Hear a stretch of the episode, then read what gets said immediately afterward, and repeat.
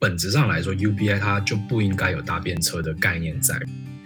因为经济的成果并不是来自于努力，所以本来就不应该用有没有努力来衡量这件事情，不是多或少，而是有没有，就是它跟努力是完全，你可以说是大部分的情形下是脱钩的。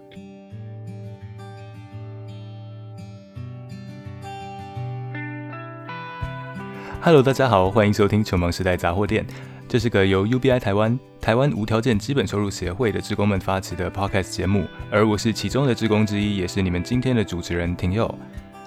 疫情的关系，这次节目是用线上会议服务 Google Meet 聚在一起在录制而成的。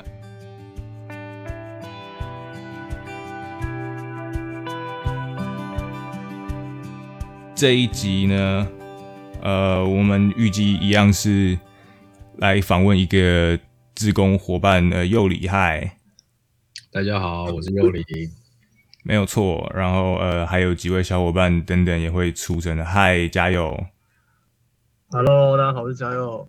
嗨，然后我是呃你们的担任过一一两次主持人的听友。然后，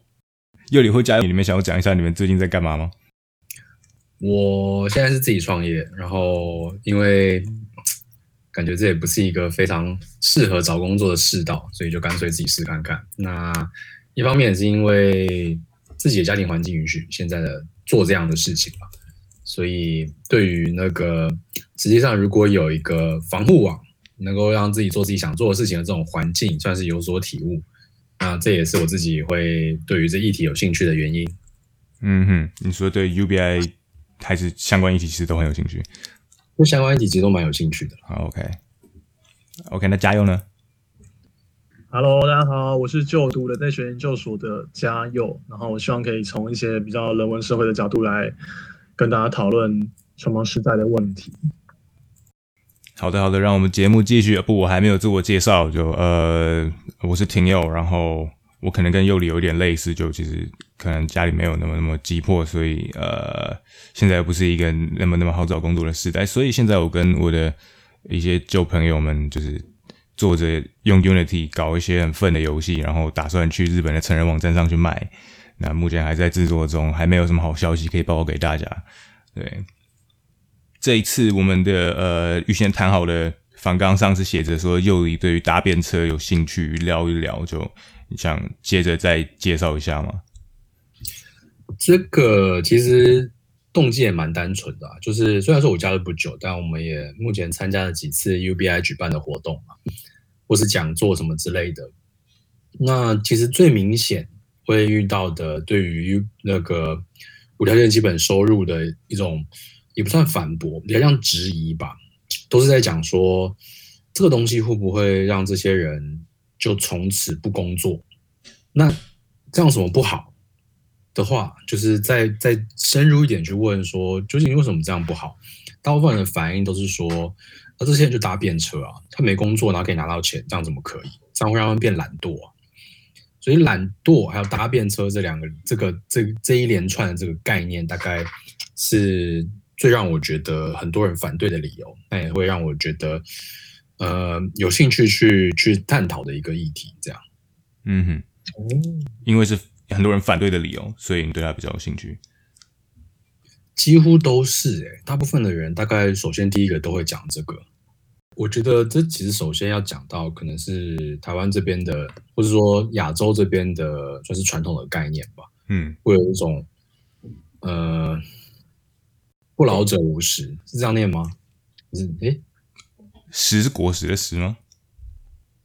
不是，那句俗那句那句俗语叫什么？不老者无食，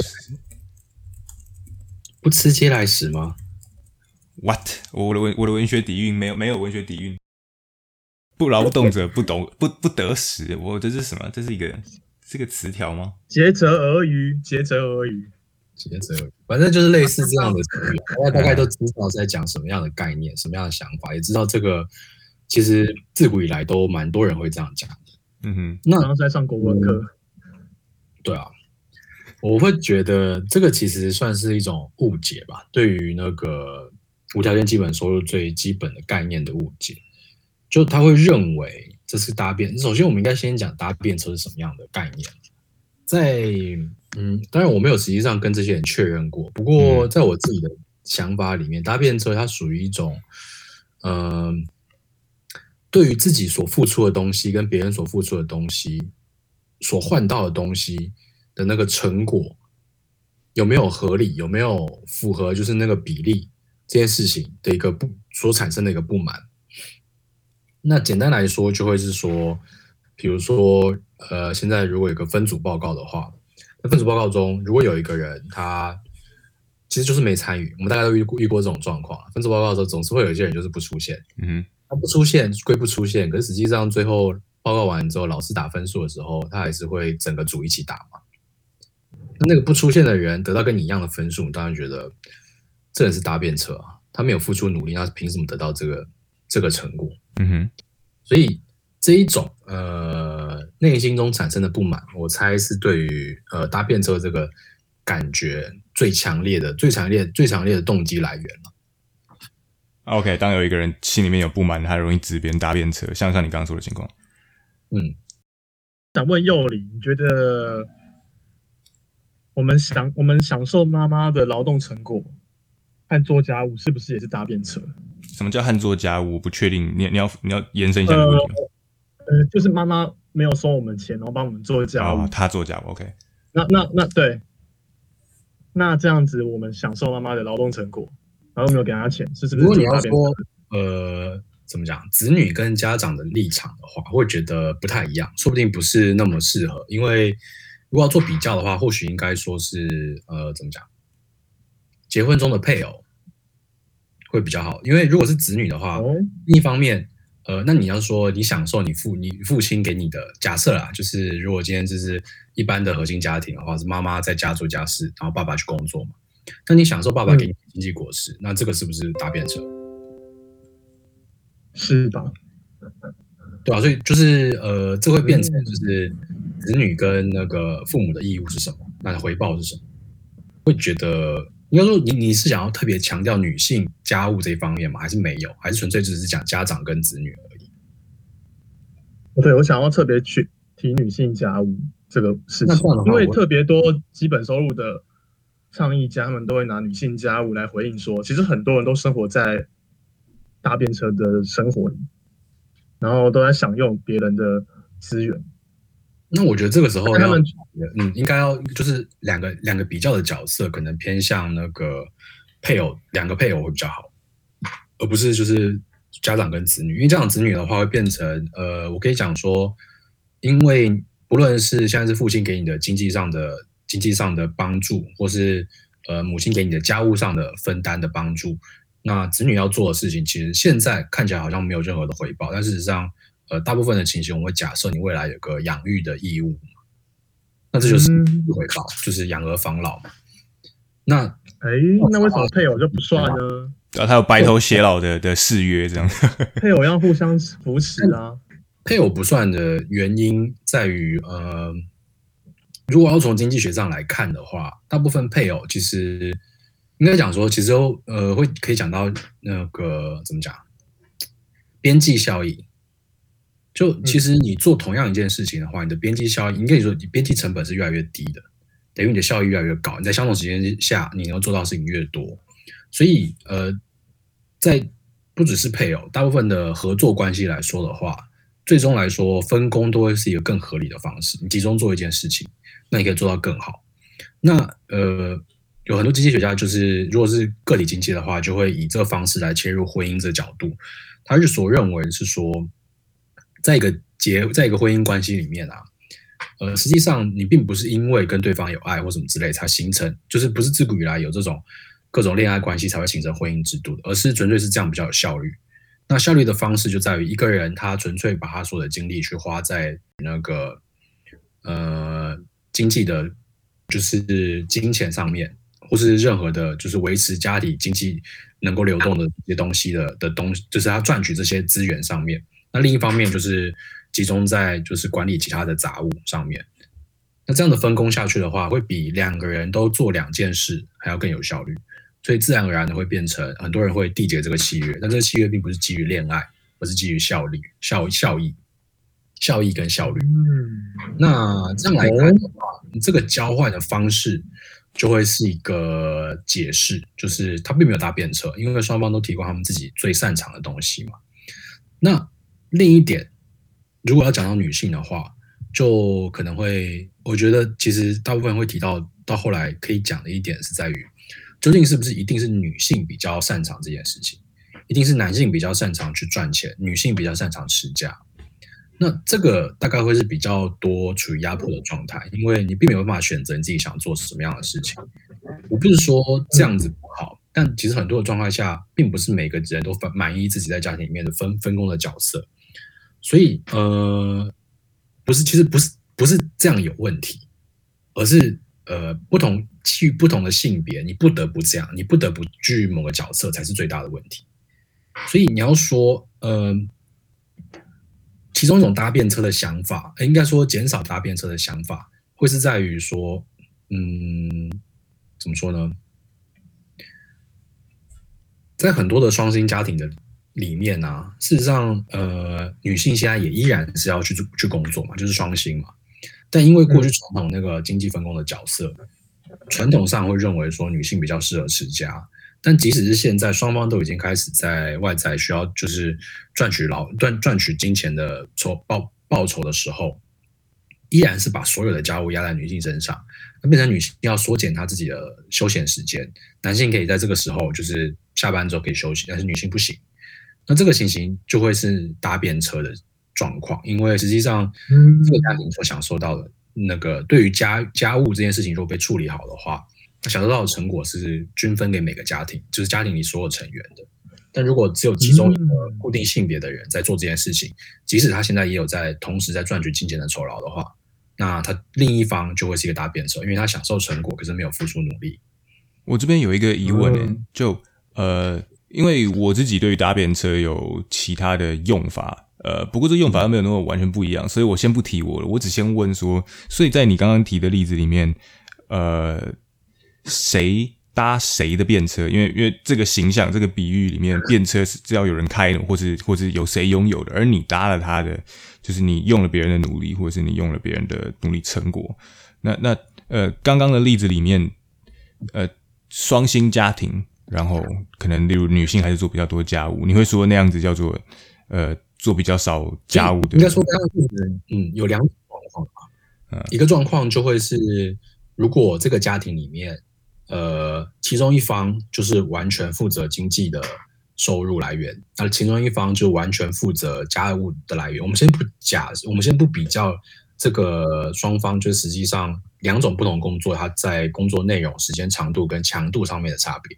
纯粹就分成两种的话，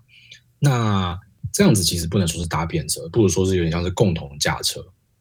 但这样说起来，每个人都可以说自己有在驾他自己的车啊，甚至可能作为 UBI 台湾的支持者，我原本会预想说，会不会其实我们这边呃，对于搭便车的看法是，没有人在搭便车，没有人搭任何人的便车，因为每一个人都在开着自己的身体，像那样。但当然，呃，这这是从一个太太具体的、太自己个体生命的角度来看这些事情。可是，如果你把很多事情切分到细项来看的话，呃，他的生命过得愉不愉快，那那几乎可以说。呃，就就就跟就是跟他的责任脱不了关系，对吧？就他自己活着，他活的品质如何，他自己除了说需要负责，这样听起来很残酷的说法之外，也必须说，就是确实是他影响了很多，他决定了很多。那呃，所以呃，你刚刚讲的话，其实搭便车大部分会它需要一个比较的比较的过程，嗯哼，它会需要有对于就是我们现在虽然省略掉，但是它其实对于内容的强度、长度，呃，实际上劳动的内容。会需要有做出一个成果的比较，所以呃，如果要再讲的更清楚点的话，就是假设说，嗯，今天我我们先直接呃，假设有一个数学上的价值就是一百，然后呃，不论是经济上的酬劳，这个就是一百，然后家务上的酬家务上能够得到的东西也是一百，那在一个家庭里面有。有就是配偶双方嘛，其中一方就得到了那个经济的一百，另一方得到了家务的一百。那之后的话会是变成，因为他们是一个共同组成嘛，嗯，所以变成那个呃双方各拿到家务跟经济各五十。那这样的话才会说是呃是是属于是各自有尽到各自的各自不同的角色所需要尽到的算是义务或是说责任嘛。但另一点讲到现在在现代社会中，大部分可能会讲到认为比较像是呃对于女性劳务对于女性家务的搭便车的话，很多会是譬如说嗯经济是一百。但这个时候，男性他赚到经济的一百之后，回家分给一个人五十嘛。但女性就变成，她可能还是要去赚钱，她可能要赚四十。我可能听懂你接着会举一些数字上可能可以衡量出的不同，但你确实支持说我们需要实际上去比较，然后这个衡量可能在每个人心里面自己的那把尺又长得不太一样，对吧？呃，对，所以这其中一个来应该说什么？怎么怎么讲？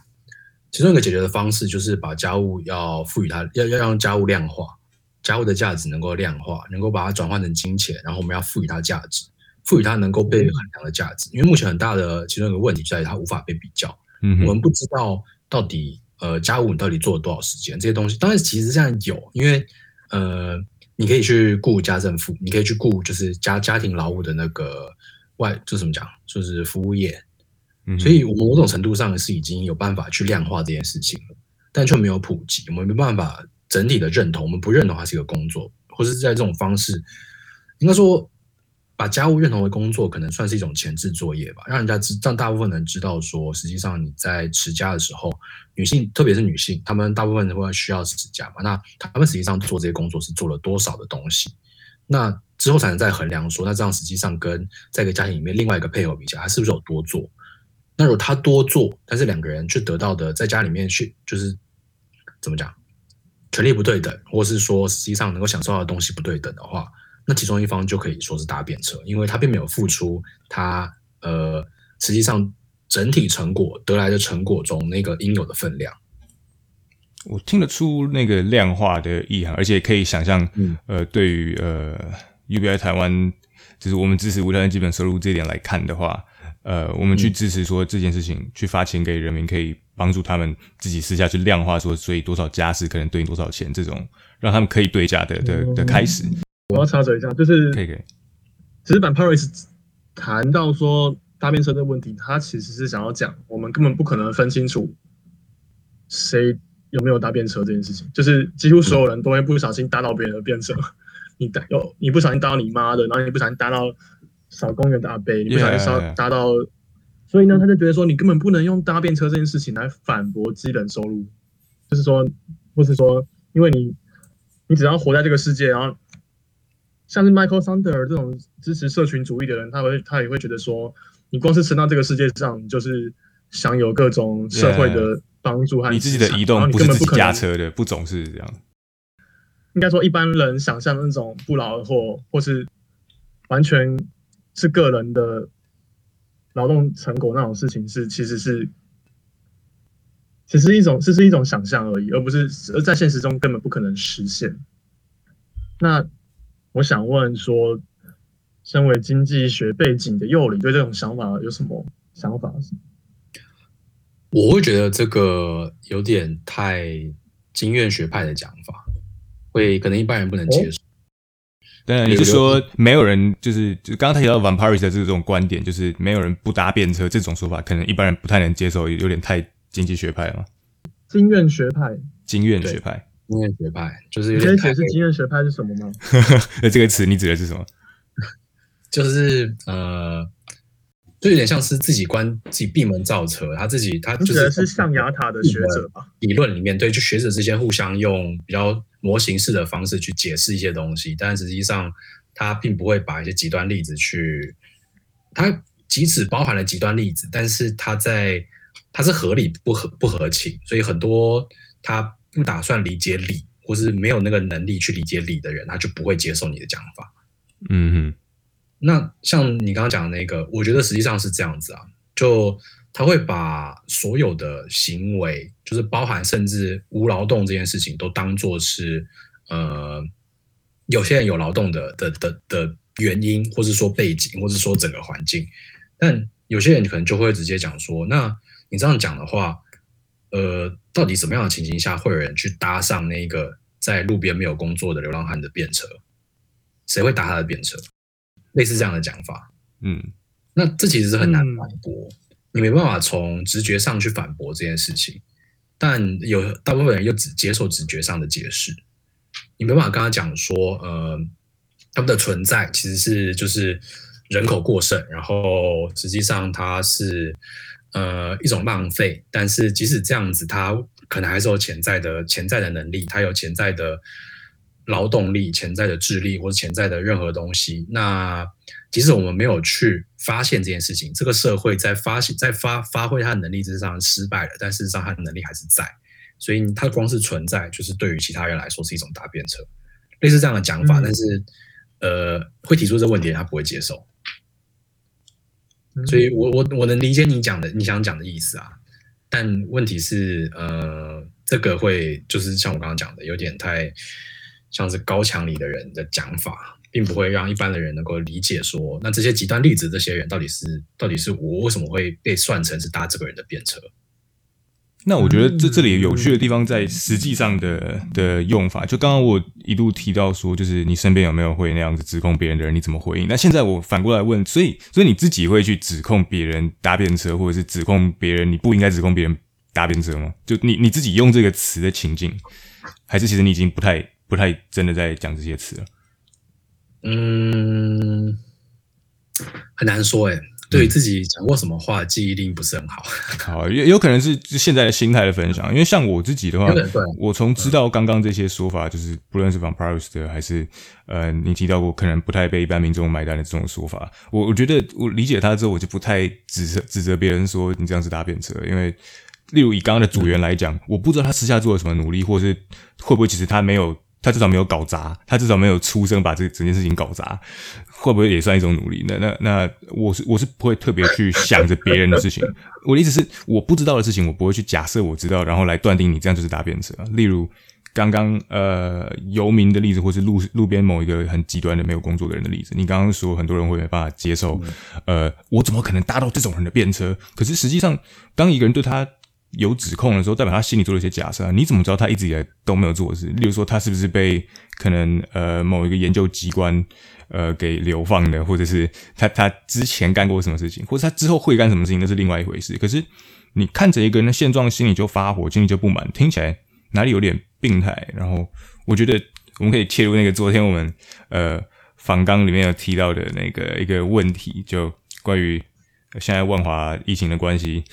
公园有很多群聚的游民。对你想要针对这个聊一下吗？嗯，可以啊。你说哪一方面？不一定啊，就就就就你你直觉有联想到什么吗？就昨天我们聊的那样，稍微分享。你刚刚讲的东西，我觉得有一个蛮有趣的，它是把嗯时间轴拉长，然后把领域也拉长。等于说，很多人在指责其他人或是某个族群搭便车这样的形概念的时候，很长他们是在讲说，在这个瞬间，他所观察到的是这个人，这个游民在这个瞬间没有工作，所以我们不该给他任何东西，他并没有资格拿到这些东西。但其实把时间尺度拉长，你把时间尺度拉长之后，他过去可能有劳动过，他可能有贡献啊，他过去可能做了什么，或者他未来可能可以做什么。或者他可能不是在劳动上面，他是在某些方面帮助了某个人，或是他的存在有帮助某个人，有让他的生活效益提高了。嗯哼，那这个情形，他事实上也是有做出一些付出嘛。那在这个状况中的话，实际上，呃，现在给他在虽然说他现在这个瞬间并没有任何的工作，不过现在如果给他钱，也并不是一个呃他毫无努力就给他的东西，而是一个。过去或未来，他可能他曾经做过的事情的回报，嗯哼，类似这样的，就是把时间跟领域都拉长，但好像好像又不太一样，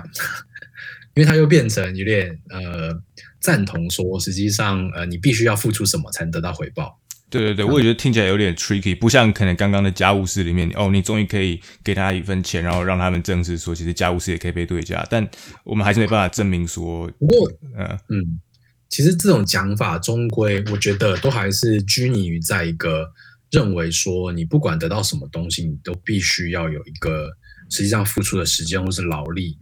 去佐证，去当做一个证明或是代价，然后才能得到这些回报。呀，可是实际上世界不是这样运作的吧？那我实际上已经认为这是有点算是落伍的想法。就现在的社会这样子啊，因为呃，我会觉得我们认为任任何人就一定要付出他自己的时间或是努力去做什么事情，才应该得到能够办法享受的回报。这个其实是因为以前的其中一个可能的理由啦，就是以前的社会需要我们这样做。呃，在过去的话，实际上我们得到资源都是从自然自然资源来嘛，所以我们必须要去种田，我们必须要去狩猎，我们必须要去取水。那这个方式取到的资源转换成我们社会的一般人可以用的，不论是食物啊，或者工具啊，或什么的，那才有办法维持那个社会的消耗，我们才有办法繁殖，才有办法让一个社会运作嘛。那以前的那个效率是非常差，你等于说你要去挑水，你才能得到一桶水。所以所有人都必须花很大很长的时间去劳动，才有办法维持那个消耗。嗯，那在这个情形下的话，呃，自然而然，大部分的我们就会发展出一些想法，是要刺激人去做这件事情。毕竟，如果你是这社会的一份子的话，你就要付出你的，付出你那那一份该付出的东西，然后你才能得到你那一份东西。那因为这个比例相差不大。就是你付出的东西跟你得到的东西相差不大，所以他们就觉得是因跟果，或是劳力，这是应该要呃，会变成这是一个自然而然，我们会给他一些附加的价值，就是譬如说努力就是美德，劳动就是美德，然后那个天下没有白吃的午餐，去贬低没有劳动这件事情，因为它对我们社会造成危害。可是实际上，现在的社会已经不是这样了，不管是经经过工业革命或或资讯革命。就实际上，现在大部分这个社会产生的价值是是来自于资本，就是来自于各种器械啊，来自于工厂，来自于你的工具，或是来自于你的甚至是公司这些东西，这些已经不是人，不是你自己去争来的这些东西。对，嗯，就你在那边拼死拼活种一堆东西，你每天去下田去去去翻土去施肥。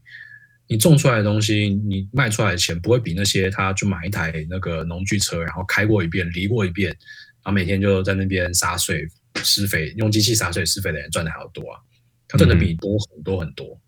所以大部分现在社会上的价值或是资源已经来自于那些资本了。那这个情形下，就有很奇怪的事情是，啊，这些资本大部分根本就不是来自于努力啊！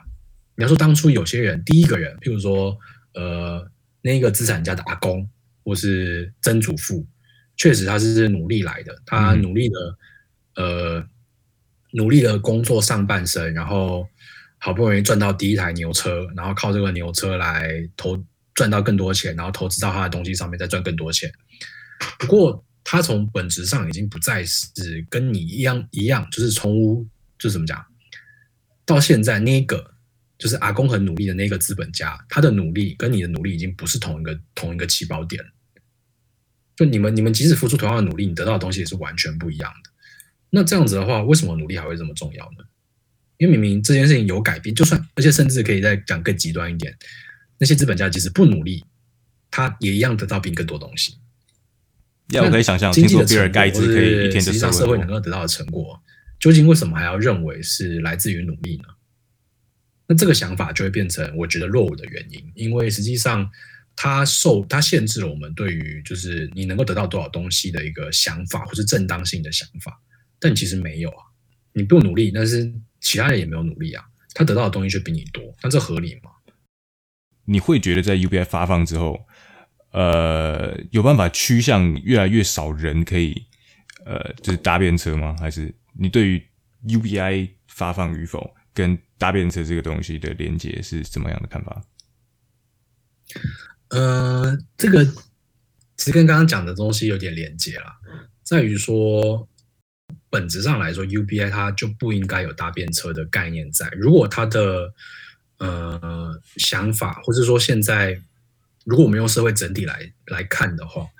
如果把搭便车呃视为是一个你认为有某一个人他属于一个团体，但是他没有尽到他在团体里面他该尽的责任，或是符合那一个他得到的成果应该要付出的东西，但他却依然得到那些成果的话，那这个是搭便车。如果我们假设这样的行为是搭便车的话，那其实 UBI 不能算是搭便车，因为经济的成果并不是来自于努力，所以本来就不应该用有没有努力来衡量这件事情，不是多或少，而是有没有，就是它跟努力是完全，可以说是大部分的情形下是脱钩的。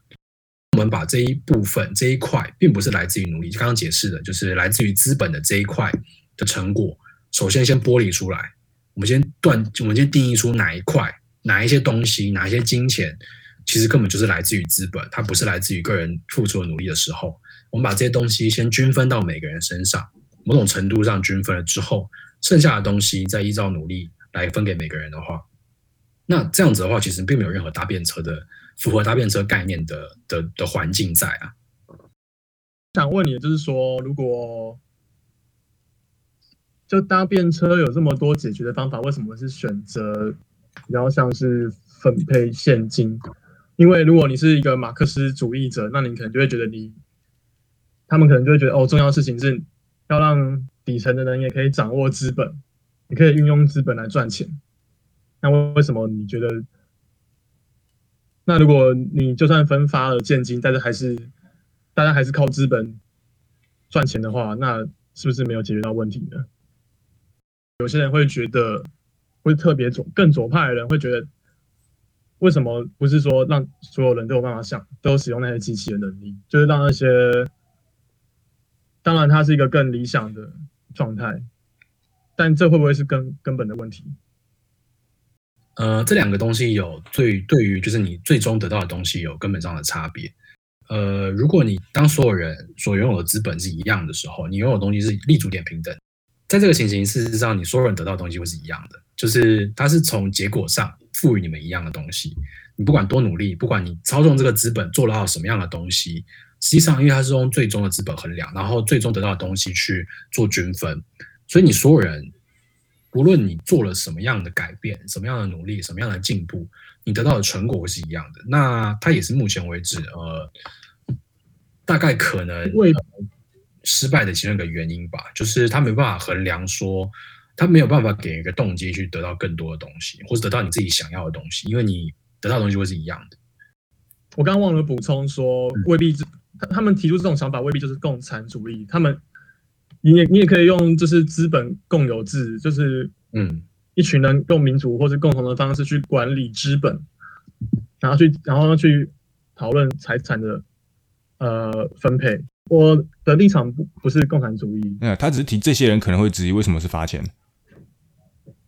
对吧？对，为什么不是共同管理资本，或是或是或是削减那些资本家的权利，放在优先？我会觉得，呃，资本这个东西，它的流动性或是它的泛用性没有那么高，那它没有办法很有效率的转换成每个人需要的东西。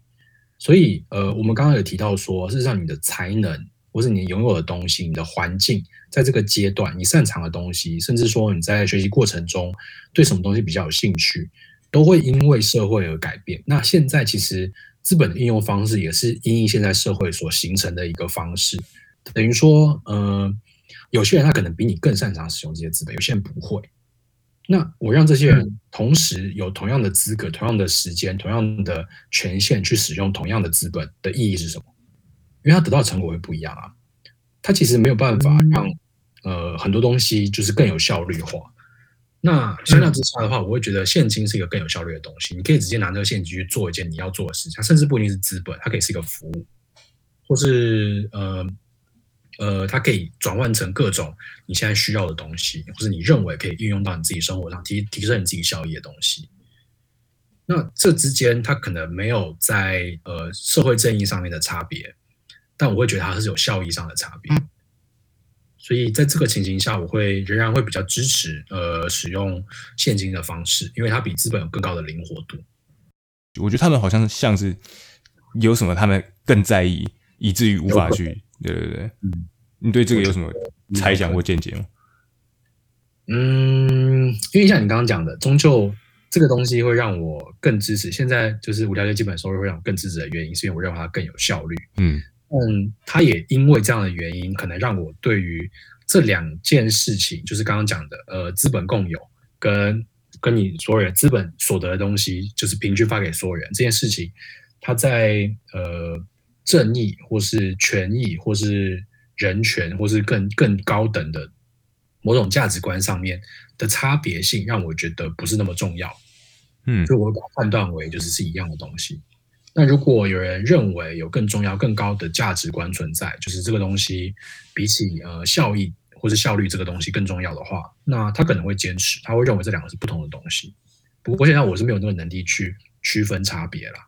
好，总之我的猜想是因为你前面也说过，呃，对于搭便车这种人的指控，他们可能是源于一种不满的心理。总之，他们对于现状不满，而他们看到的现状是，呃。某种不平等，或者是总之他们称为不公平的东西，那会不会其实他们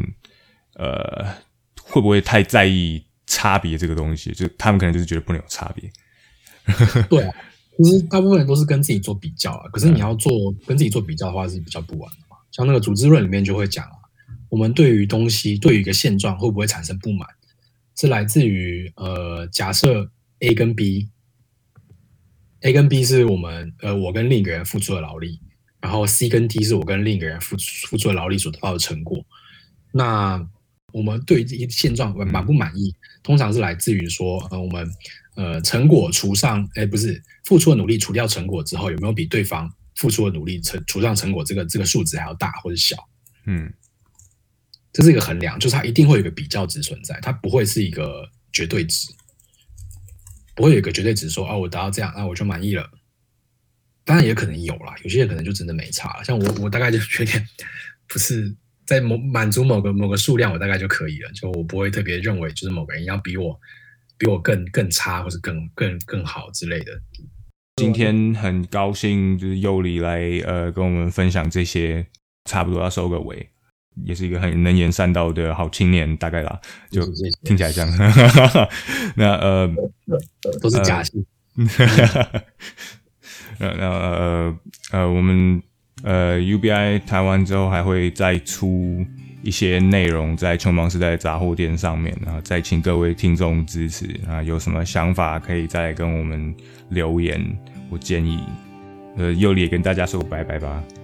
拜拜，OK OK，有缘再相见，拜拜，也也感谢您的收听，我们下次再会。